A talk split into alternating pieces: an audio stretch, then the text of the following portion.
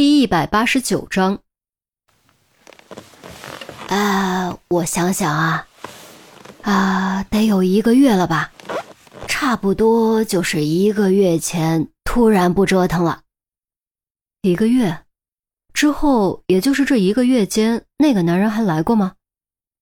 来过几次，我就不知道了。反正我碰到过一次，啊，那个人还骂骂咧咧的，说了些不好听的话。他都骂了些什么？你还记得吗？这个我还真记不得了，毕竟年纪大了，记性也不好。反正感觉他就是一股子怨气，模样忒吓人。老太太敲敲自己的脑袋，歉意地说：“长相呢？还能回想起来吗？”陈红心中并没有抱期望，却得到了意想不到的答案。嗯，具体长什么样记不得，但我记得啊，他右边眉毛有一道疤，大概有有有这么长，看着怪可怕的。老太太在自己右眉毛上比划了一下，于西连忙将这句话记下来，并快速画出刀疤的大致走向和位置，以便查找此人身份。谢谢啊，您可真是帮了大忙了。还有一个问题，昨天晚上您听到什么动静了吗？这个还真没有，最近挺安静的，昨晚也挺安静的，要么就是我昨天太累，睡得香，没听见。老太太摇摇头，忽然话锋一转，从答便问：“哎，警察同志。”我给你打听打听啊，听说是四楼干的，到底是不是真的？我记得四楼住的不也是警察吗？陈红面色微变，拍了拍老太太的手，郑重地说：“当然不是，您老别瞎想，也别听别人瞎传，案子还在调查中，我们一定会抓住凶手的。你看，你看，我就说吧。”警察怎么会干出这种事儿呢？你们一定要快点抓住凶手，再怎么也不能杀人呐。你说是不是这个理儿？老太太反手握住陈红的手，是是。啊，谢谢您的配合，我们就不打扰了。陈红连连点头，起身告辞。于西和钟离也站了起来。哎呀，急什么呀？吃个饭再走吧。刚买的海带，超市天天下午特价，不贵。老太太客气的挽留，不了不了，我们还得走访其他家，就不打扰了。陈红婉言谢绝，拿起包转身朝门口走去，于西跟上。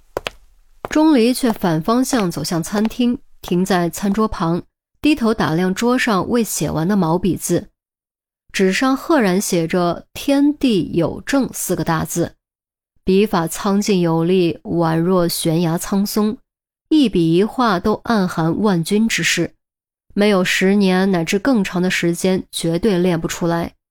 可惜正字少了一笔，最后一个“气”字没有写完，毛笔下墨迹已经将纸浸透了一大片。钟离，看什么呢？好字，可惜没写完。钟离说完，又看了两眼，才转身走回来。哎，有啥好不好的？天天窝在家里捣鼓这些，净浪费钱。有空来做啊！再见，再见。微笑着挥手道别，直到门关上，陈红才收敛笑容，蹙起眉头。陈姐，会不会是情杀？于西小声说。通过老太太透露的信息，可以很容易得出两点：第一，刀疤男子和黄英关系很密切；第二是黄英提出分手，所以刀疤男子才会反复来找，并骂骂咧咧说难听的话。综合这两点，刀疤男子完全有作案动机。陈红沉吟片刻，点点头，又摇了摇头。如果是情杀，为什么要嫁祸给陆队呢？这完全不符合逻辑，还有冰锥、头发、钢笔、笔记这些手段，刀疤男怎么听都不像是个聪明人。我不觉得他有能力布置如此精密的杀人嫁祸。于西一想，的确是这么个道理，那还查他吗？查，当然要查。现在的情况，一切线索都不能放过。通常小区会保存一个月的监控录像，你立刻给杜斌打电话，让他问问保安监控录像存了多久，看他认不认得那个人，记不记得是哪天出现的。一定要用最快速度从监控里把那个人找出来。于西点点头，一边掏手机一边快步下楼，直到确认于西听不见，陈红才将钟离拽到楼梯中层拐角。低声道：“哎，你和于西怎么回事？怎么奇奇怪怪的？没什么，少扯谎！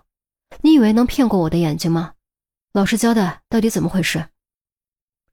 钟离沉默，他能实话实说吗？当然不能。这件事要是说出来，关系就真的再也回不去了。该不会吵架闹别扭了吧？陈红居然自己帮钟离找到了一个合适的说辞。哦，钟离连忙点头，心中暗暗松了口气。吵架闹别扭不算骗人吧？唉，你们两个又不是孩子，怎么就不能成熟点呢？陈红单手叉腰，一脸无奈。听见上楼的脚步声，一扬手，低声道：“算了算了，你们自己的事情自己解决。”不许影响工作，懒得管你们。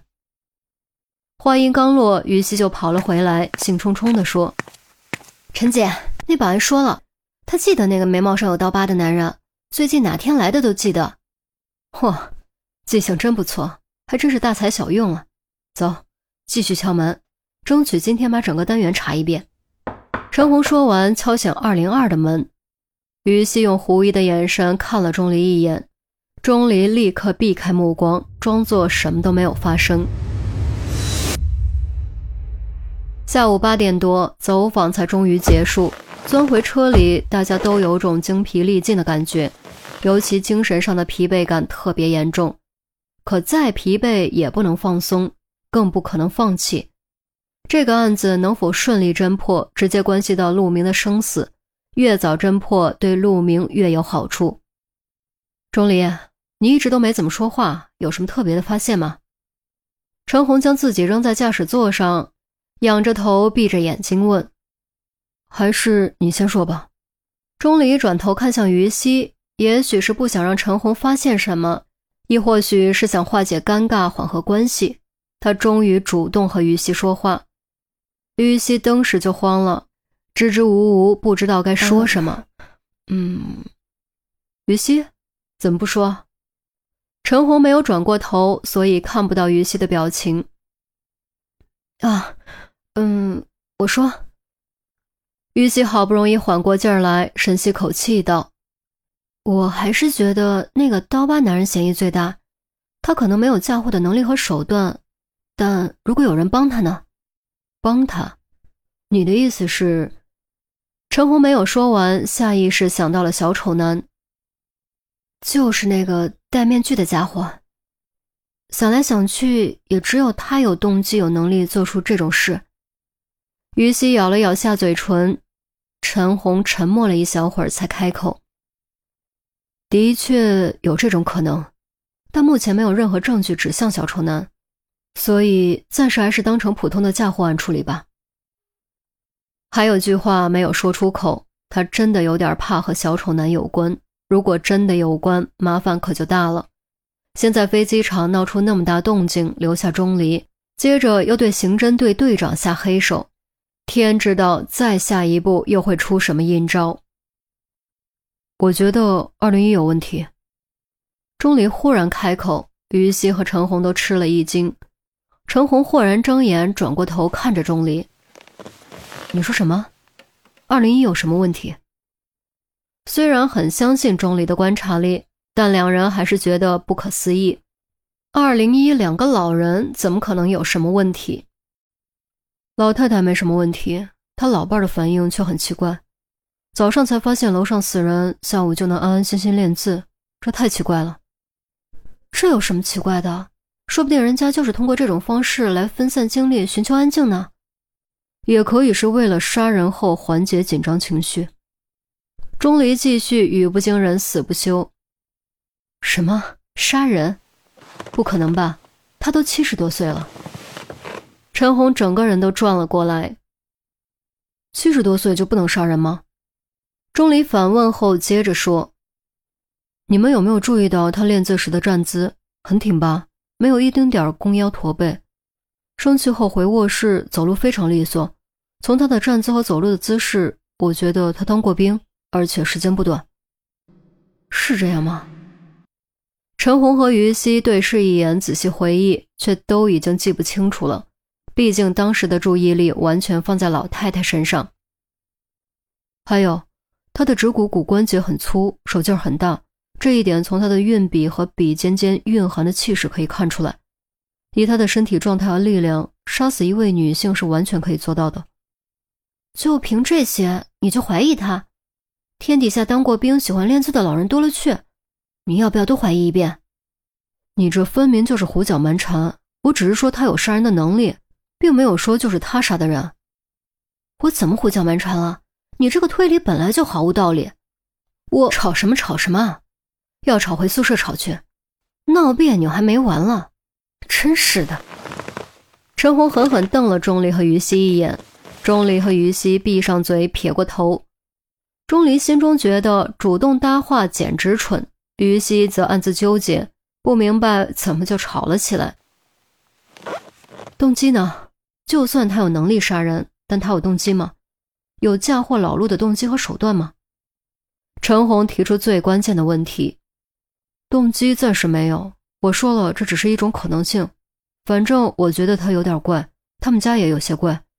具体哪里怪，我现在还说不上来，只是一种感觉。钟离再次蹙眉。